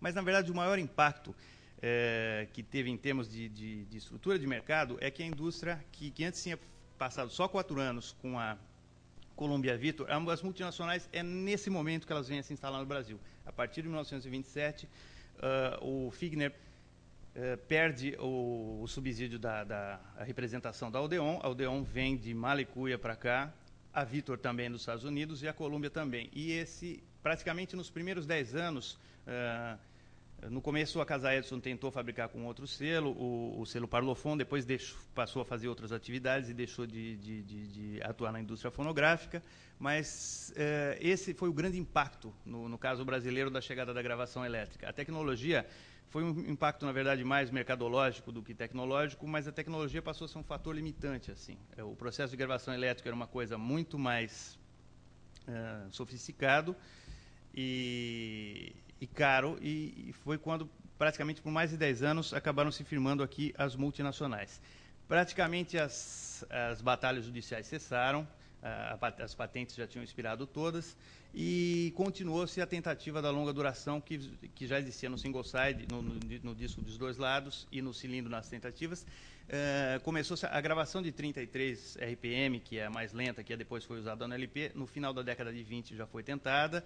Discos enormes, chegou a se fazer disco de, de, de 16 e 18 polegadas, até mesmo de 20, umas coisas enormes para ter mais capacidade de duração, até que isso veio chegar em 1951 no Brasil com a chegada do, do, do, long play, que é o vinil que a gente conhece. Né? A maioria das pessoas acha que todo disco é vinil, que todo disco é LP, quando na verdade já teve 76 de rotação de, de gravação mecânica e elétrica. Pode passar. Uh, esse, o Peter Goldmark, foi quem desenvolveu o microsulco. Como eu já disse, a rotação de 33 já existia e também o vinil como material já existia. Não era muito explorado, era mais usado em discos de criança, mas esse engenheiro Peter Goldmark foi quem desenvolveu o microsulco. O, como se a agulha de 78 rotações corresse numa, numa bitola desse tamanho, ela passa a correr numa bitola bem menor, que também aumenta a, a, o, a capacidade de, de, de, você gravar mais coisas do lado, tendo um sulco estreito. É como se fosse um trilho estreito de trem rodando em círculo, vai caber, vai dar para você rodar mais. O, só uma curiosidade, o Goldmark era um engenheiro dinamarquês que trabalhava na, na Colômbia, que foi a mesma pessoa que inventou a TV a cores, a primeira TV a cores como a gente conhecia aquela de pontilhado, e também o videotape. É um tipo de, de, de cientista impensável hoje em dia, né, na, na, no, no, grau de especialização em que a gente vive. Pode passar? Uh, pode passar mais também. Essas são algumas capas de 78 rotações. O 78 rotações, na verdade, ele não tinha capa ainda, né? O disco não tinha uma capa própria. Ele era um envelope da gravadora. Pode pular mais um uh, ou da gravadora, ou da loja de disco, ou de, de outras coisas. O disco não tinha uma capa própria, tirando casos raríssimos de álbuns que tinham vários discos e alguns discos de criança. O grande impacto do LP, na verdade, é que ele passa é no formato do produto. Se antes se podia se gravar uma música ou no máximo duas, é, no começo se gravava quatro músicas de cada lado. O, o, o, disco passa a ter um formato bastante diferente. Pode pular. Esse é o primeiro LP brasileiro de 1951, na mão do, do Jairo Severiano. Aqui fica a nossa homenagem ao grande pesquisador, que também é um colecionador. No começo, o, o LP era assim: eram gravações de 78 rotações que eram uh, remasterizadas para microsulco, do sulco largo por estreito, e eram coletâneas de 78 rotações. Esse é o primeiro disco, foi uma coletânea para o Carnaval de 51, foram algumas outras coletâneas de de gênero, de samba, de coisas assim, ou de sucessos de um ano, de, de outro ano, mas o disco nasceu como uma coletânea. É, pode passar. Até chegar no disco de autor. Aí é um dos clássicos, os primeiros discos de autor no Brasil, o Canção de Amor Demais, né, que é citada na música do, do Vinícius e do Tom Jobim. É, essa concepção do disco de autor, do mesmo artista ter várias faixas e ter uma música de trabalho e dar uma unidade ao disco, é uma coisa que chegou só no final da década de 50. Né? O disco, o LP começou como uma coletânea até passar para o disco do autor e foi esse o grande impacto do, do, do LP no, no, no, mercado, na verdade. O formato de produto e a relação do, do artista com, com o disco. Né? Antes, o disco não tinha capa, como eu mostrei, ele passa a ter capa, passa o mesmo artista a ter várias faixas. Vamos dizer, alguns autores, como o Fleet, consideram que o artista passa a ser mais importante do que o disco. Antes, o disco era um produto e o artista passa a ser. Uh, mesmo o poder dele de, de negociação com o gravador, a identidade do artista acaba mudando de figura e o conceito de autoria do disco, que é uma coisa que antes era mais ligado à gravadora. Uh, isso mais para frente começa a mudar com a chegada da, da, da, gravação multicanal, né? O disco ele era gravado primeiro numa matriz, no início de cera, depois de, de, acetato. Não havia processamento de som, como depois. Aí com a chegada da fita magnética que se passou já na década de 60 a cada artista gravar o seu instrumento, separado, e aí discos como em que o artista gravava várias faixas, e os chamados discos de estúdio, né? É, de, um, de um lado foi para o disco de autor, do outro chamado disco de estúdio, que o que você faz no estúdio é impossível de ser feito no palco. Uma pessoa não pode tocar três instrumentos simultaneamente, ou não podia na época, né? E, e é basicamente esse o impacto, esse foi o último impacto da, da mídia analógica, que foi a chegada do LP. Uh, Agora, o próximo o impacto é o que a gente vive até hoje. O impacto seguinte foi a chegada do CD. Uma coisa bastante curiosa é que se lutou tanto uh, pela longa duração, uh, como eu já falei, uh, os recursos para se chegar na longa duração foi se gravar dos dois lados, aumentar a superfície do disco e girar mais lentamente. O CD, curiosamente, ele é gravado de um lado só, ele é pequenininho e roda muito rápido mas devido à conversão em bits digital, ele tem uma capacidade de duração muito grande. Qualquer um de nós pode comprar um CD de 80 minutos. No entanto, ninguém lançou CD de 80 minutos no mercado. É, esse, esse, último impacto do LP foi praticamente neutralizado com a chegada do CD. Né? Uma coisa que se esperava é, que ele fizesse, ele não fez. É, já comparando o, o impacto do, do, do, do, digital com os impactos analógicos, é curioso que, assim como a gravação elétrica botou um novo elemento no processamento do som, o som passou a ser convertido em corrente elétrica, agora ele passou a ser convertido em bit. Né? Ele é convertido em zeros e uns, além de ser convertido em, em corrente elétrica, mas o efeito foi o contrário. Se naquele momento é, a tecnologia era um fator limitante que botou na mão de três multinacionais a produção de disco no Brasil por mais de 10 anos, até que aparecesse a Continental e outras gravadoras, o, o efeito do beat foi o contrário, né? Qualquer um consegue gravar um disco, é, o, independente do, do, teor democrático que isso venha a ter ou não, é, a, a, capacidade de você produzir um disco com a chegada do beat foi é, o contrário da, da, da, da, chegada da gravação elétrica. A tecnologia, não digo que ela tenha se democratizado, mas ela se banalizou. Novamente, o, o modo de produção foi alterado, né? Se, se na época do, do, do, cilindro o modo de produção era a capacidade era de 6 de cada vez, só do CD é infinita. Você pode num dia fazer e ripar quantos CDs você quiser. Isso qualquer um de nós que dirá a indústria. E novamente a mídia se separa. Como acontecia na fase dos cilindros, agora com, com o CD a mídia é separada da canção. Você pode comprar uma mídia virgem, que é uma coisa que desde a chegada do disco plano não se podia fazer. Só que você leva para o eixo doméstico, você pode fazer com uma capacidade de produção semi-industrial. E, e, a última questão, que o que a gente vive agora com, com, com, a mídia digital, ou as mídias digitais, é qual? É como a indústria fonográfica nasceu. É a tentativa de se barrar tecnologia com lei, com batalha judicial. Né? Tiram o Napster do mercado, apreendem CD pirata. Nos Estados Unidos estão começando a processar gente que dá download de música na internet. E volta isso. Isso é uma coisa que tinha cessado e que volta agora com o impacto digital. Né? É, é diferente. É, o, se na época era briga de patentes, a patente do CD não pertence mais à indústria fonográfica. Ela é vendido a qualquer um, ele, ele não pertence mais a ninguém, na verdade. Né? Qualquer um pode fabricar CD hoje em dia como mídia virgem. E, e, e, agora eles brigam em direito autoral, né? É uma coisa engraçada que a indústria agora ela batalha, ela, ela alega direito autoral, ela não tem no patente, o que é uma utopia jurídica. Uma empresa, o, a, o direito autoral, por definição, não pode ser de uma pessoa jurídica, tem que ser de uma pessoa física. E a indústria fonográfica começa a avançar. A indústria fonográfica não briga somente entre si agora pelo, pelo, nas batalhas legais, ela começa a brigar com o usuário, com o artista. E é, acho que é mais ou menos isso. O, o que eu tento mostrar de alguma maneira é que é relativo o novo na indústria fonográfica. Agora a gente ainda vive o impacto da tecnologia digital, que de certa forma sintetiza os outros impactos tecnológicos, né? O, diz que o CD tem uma face espelhada que ele reflete, mas ele inverte, né? A indústria fonográfica hoje vive elementos que, de, de, impacto tecnológico que a indústria já tinha vivido na fase analógica, mas os papéis se alteram, né? Os, a relação entre o artista, o público e a gravadora uh, houve uma inversão de papéis que mudou bastante. Eu, é mais ou menos isso. Obrigado.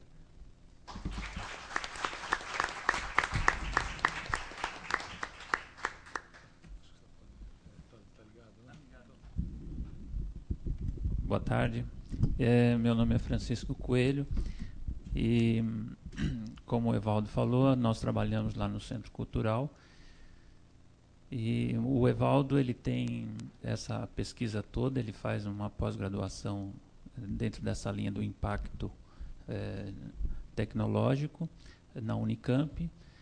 E numa conversa que a gente teve com a Heloísa, ela convidou a gente para vir aqui a, apresentar um trabalho que a gente faz nesse centro cultural, que é um órgão ligado à Secretaria Municipal de Cultura de São Paulo.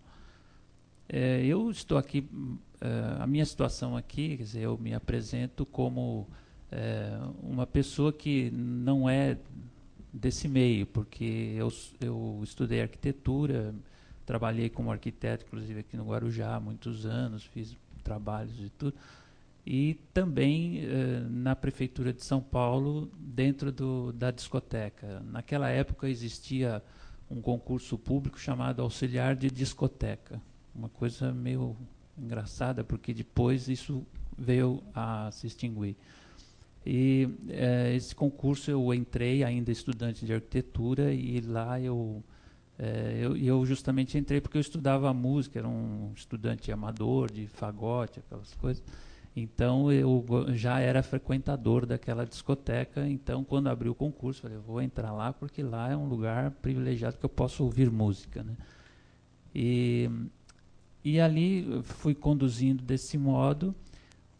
Então é, é, a ideia de alguém que não que não estuda, que não tem um trabalho de pesquisa no sentido de é, formular um problema, responder a ele, atrelado a uma teoria e depois de toda uma pesquisa dar uma visão é, sobre aquilo que estudou. O meu trabalho é mais no sentido da documentação, é, de coletar documentos, de conhecer as coisas, de fazer entrevistas, ir atrás das pequenas coisas, e aí eu me divirto com isso. Né? Então, é, a gente ficou é, durante algum tempo em, nessa instituição e nem sempre a gente pôde exteriorizar esse trabalho que a gente conseguiu é, reunir. Né? Então a gente acaba ficando é, meio que beneficiário disso, no sentido de que isso não consegue se exteriorizar, se socializar. Então a gente acaba ficando meio culpado de ter sido o único beneficiário.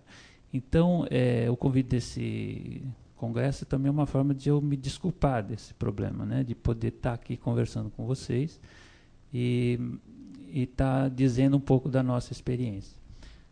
É, no, nesse trabalho do, do, da discoteca, ela é, surge em 35 com uma criação, é o Mário de Andrade que cria essa discoteca, ela surge é, dentro de uma divisão que ele tinha pensado como divisão de expansão cultural. E a discoteca, na realidade, ela é, seria é, um instrumento para uma rádio. Uma rádio que ele pensava como rádio escola. Muito na linha de Roquete Pinto, que em 23 cria a, a rádio, né, a primeira rádio, com uma vocação totalmente de ensino à distância. É um sonho né, que depois acaba não acontecendo.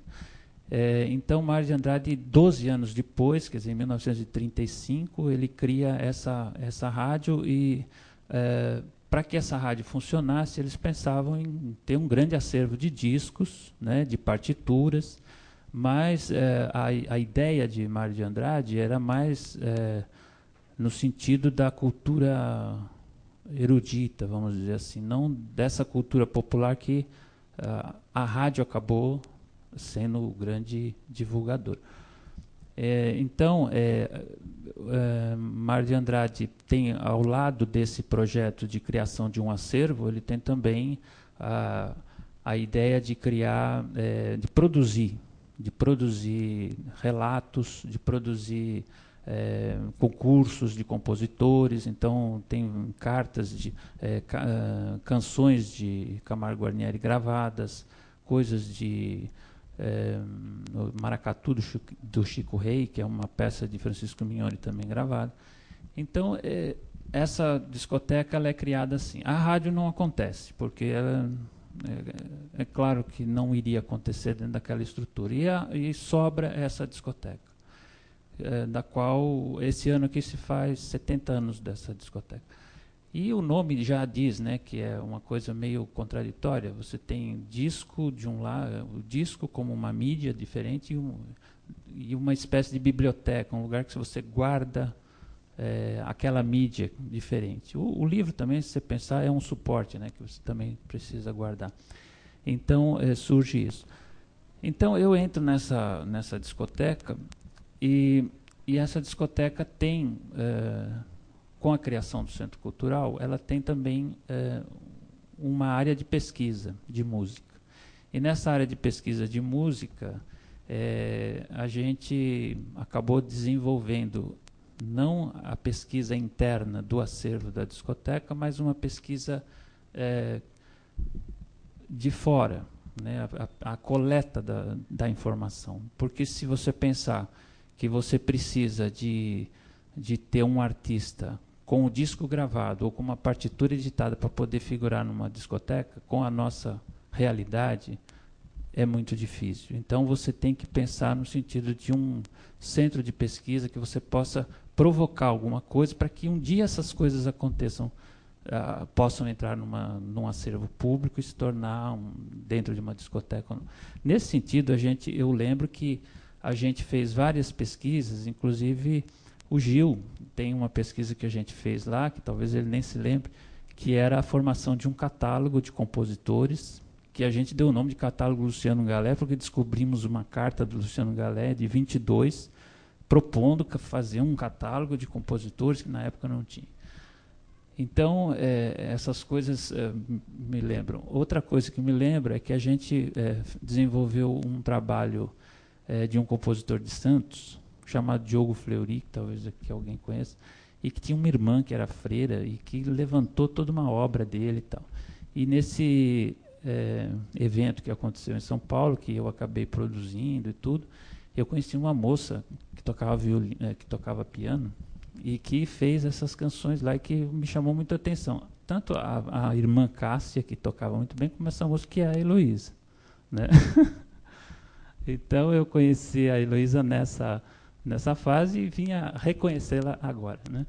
Então, é, só por passagem. Mas aí o que acontece com essa, para não me perder muito no tempo, é, como que fica essa questão do acervo? O Mário de Andrade, ele não dá, uh, a Oneida Alvarenga, que é a, a, diretora, ela não dá a ênfase maior é, na música popular produzida no rádio. Então, se você pegar o acervo da discoteca de discos de música popular urbana, eles chegam a 2.500 e hoje nós temos 50 mil discos. Como que aconteceu isso? Existia um radialista chamado Salatiel Coelho que colecionava discos que quando eh, nesses impactos que o Evaldo falou é, de mudança de suporte, as rádios jogavam fora os discos 78 porque vinham o disco vinil. E ele coletava tudo isso e guardava na casa dele. Aí, em 84, se eu não me engano, é, o Fantástico fez um, uma matéria daquelas bem bombástica, né? do bombástico, é, eles fizeram uma matéria dizendo que a música brasileira iria virar salto de sapato, porque o Baquelite, que é feito, que é feito esse disco 78, serve também para o saltinho do sapato. Era uma fábrica de sapatos usava. Então existia uh, pessoas lá de, de, Franca interessadas em comprar aquele acervo para realmente derreter e fazer o saltinho de sapato. E isso criou um, um grande impacto e o prefeito Mário Covas então resolveu comprar o acervo. E foi aí que nós compramos os 50 mil discos eh, de vinil que nós temos no Centro Cultural. E a gente eh, levou, a, a, discoteca levou durante 12 anos o trabalho de limpar esses discos, de catalogar, de colocar num banco de dados. E esse trabalho foi feito minuciosamente por uma bibliotecária japonesa, tinha que ser japonesa para fazer um trabalho tão minucioso desse e, e fez esse trabalho maravilhoso e a gente conseguiu chegar, né, agora com esse acervo todo ele montadinho, bonitinho, identificado, né? E esse acervo, a parte brasileira desse acervo é da ordem de 15 mil discos, que significa, pelo que ele falou, 30 mil músicas, né? Lado A e lado B. Hoje em dia não tem mais o lado A nem o lado B, né? Então, é, a gente entrou com esse projeto na Petrobras, da gente uh, digitalizar esse acervo, porque uh, a música popular urbana ela não é catalogada, é, praticamente em, no mundo, você não tem essa categoria. Você tem alguns guetos do jazz, que você realmente falou, que você tem essa catalogação da música popular. Mas, se você olhar na Europa, você tem a música erudita e a música folclórica. A música popular urbana, praticamente ninguém se interessa em catalogar, em identificar. E no Brasil, ao contrário, a gente tem grande, uma música urbana muito grande e a gente é, é, tão grande que a gente já consegue fazer essa catalogação. O trabalho do Nireis pela Funarte é, é um é, trabalho desses de conseguir catalogar toda a produção brasileira né, naqueles catálogos. Então aí a gente entra com esse projeto na Petrobras e a gente vence esse concurso.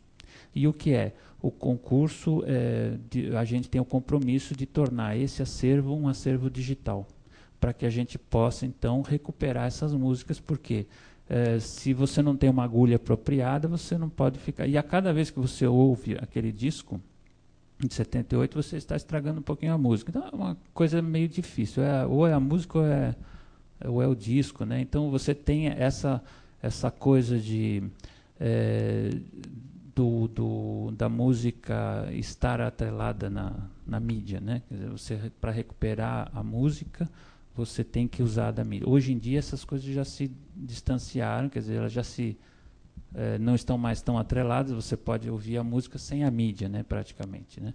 Então, a gente conseguiu fazer isso, e, e a gente tem aqui um, um, exemplo de um, de um disco em que a gente eh, foi fazendo, foi marcamos mais ou menos a passagem de como foi essa limpeza nesses, nesses é, fonogramas. Né? Esses fonogramas, eh, pelo, pela própria, o próprio tempo, eles estavam com, com chiado, pela própria mídia mesmo, né? já tem aquele chiado. Então aí a gente trouxe aqui um, um exemplo sonoro.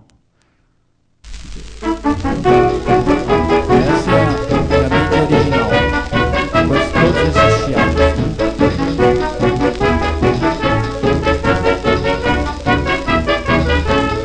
Aí tem quatro tipos de Vamos brincando de tempo será. O corredor não é. Pode, pode rodar. Aí você vai ver um dos tipos que é tirado dentro desse programa. Esse é o de superfície. Né? Clique. Isso daí, o programa que a gente fez de limpeza, ó, esse é um de superfície, né? Que é a, o atrito da agulha. Então, todo esse trabalho é o trabalho de tornar o som analógico no som digital. Né? Esse é um outro tipo de, de, ruído que é todo tirado nessa restauração né? desse fonograma. Isso é, tudo isso foi tirado. E aí ele está limpo, sem esses ruídos.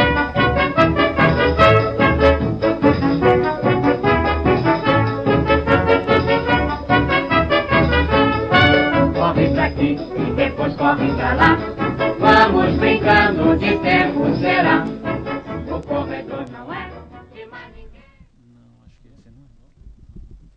Então, é uma coisa interessante que a gente é, pensa que recuperou com esse trabalho é que muito da, da música é, gravada não sobreviveu aos interesses da indústria no momento seguinte. E como a gente não tem a tradição da partitura, de ter aquela, aquele registro no papel, a gente acaba perdendo a música quando a perde a mídia. Né? Porque, infelizmente, isso ficou é, ali materializado. Né? Então, a gente acha que a gente meio que ajudou a desmaterializar isso e recuperar a música por, esse, por essa forma. Então, isso, uh, com isso, a gente acaba tendo é, discos que não foram contemplados nas coletâneas. Uh, de Chico Alves, por exemplo, que tem 987 músicas gravadas, você pegar a coletânea dele, você vai ver que chega a 100, cento e poucos. Então, isso é uma forma de você recuperar, de você também dar importância àquilo que no momento seguinte não teve importância pela indústria. Né? A indústria não soube dar importância para aquilo.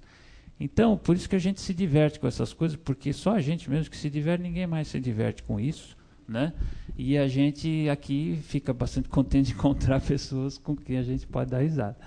E eu acho que é isso, e no mais eu gostaria de agradecer. Ah, e se possível ainda, é, como a gente acertou essas contas com o passado, em termos de recuperar o acervo, nós também fomos contemplados agora num trabalho que a gente está fazendo, que é eh, de acertar as contas com o nosso presente da música. Então a gente está criando um selo na discoteca Oneida Varenga e esse selo ele visa é, registrar música contemporânea erudita inédita. Então um, um outro enfoque e a gente tem nesse projeto dois santistas, né, que é o Gilberto Mendes, que a gente vai gravar o ciclo de canções dele. É, são 32 canções que ele fez ao longo da vida ele, como aquele compositor é, contemporâneo, um ícone da música contemporânea, ele, na hora de gravar o disco, ele falou: Eu quero fazer as minhas canções porque ela é como se fosse um corte transversal em toda a minha produção. É, são canções que não têm muito a ver com a, com a linguagem que eu defendi durante algum tempo, mas eu gostaria de registrar isso. Então é um disco que a gente vai fazer com a Celine, com, estamos em negociação, né? com a Rosana Lamosa e o Marcelo Bratic, que deverão gravar esse ciclo de 32 canções. Também tem o, o compositor Almeida Prado, também de, aqui de Santos, né? que nós vamos fazer a integral para violino e piano, que a filha dele deve tocar o violino. E temos também mais, cinco, mais três compositores, que é o Edino Krieger, o Rodolfo Coelho de Souza e o Edmundo Villani Cortes. Então, isso é uma, eh, nós vamos fazer a, a, a, edição dos discos aí em CD. Como ele disse, a pulverização da tecnologia permite hoje que a gente crie esses nichos, né? não mais do interesse das grandes editoras, mas interesses de grupos, e com isso a gente acha que contribui para essa democracia cultural. E, e, vamos também editar as partituras dos discos. Então, isso é um trabalho que a gente está fazendo. Até o ano que vem, a gente deve. Tá, se a gente for convidado para o próximo, a gente fala só do outro. tá bom? Obrigado.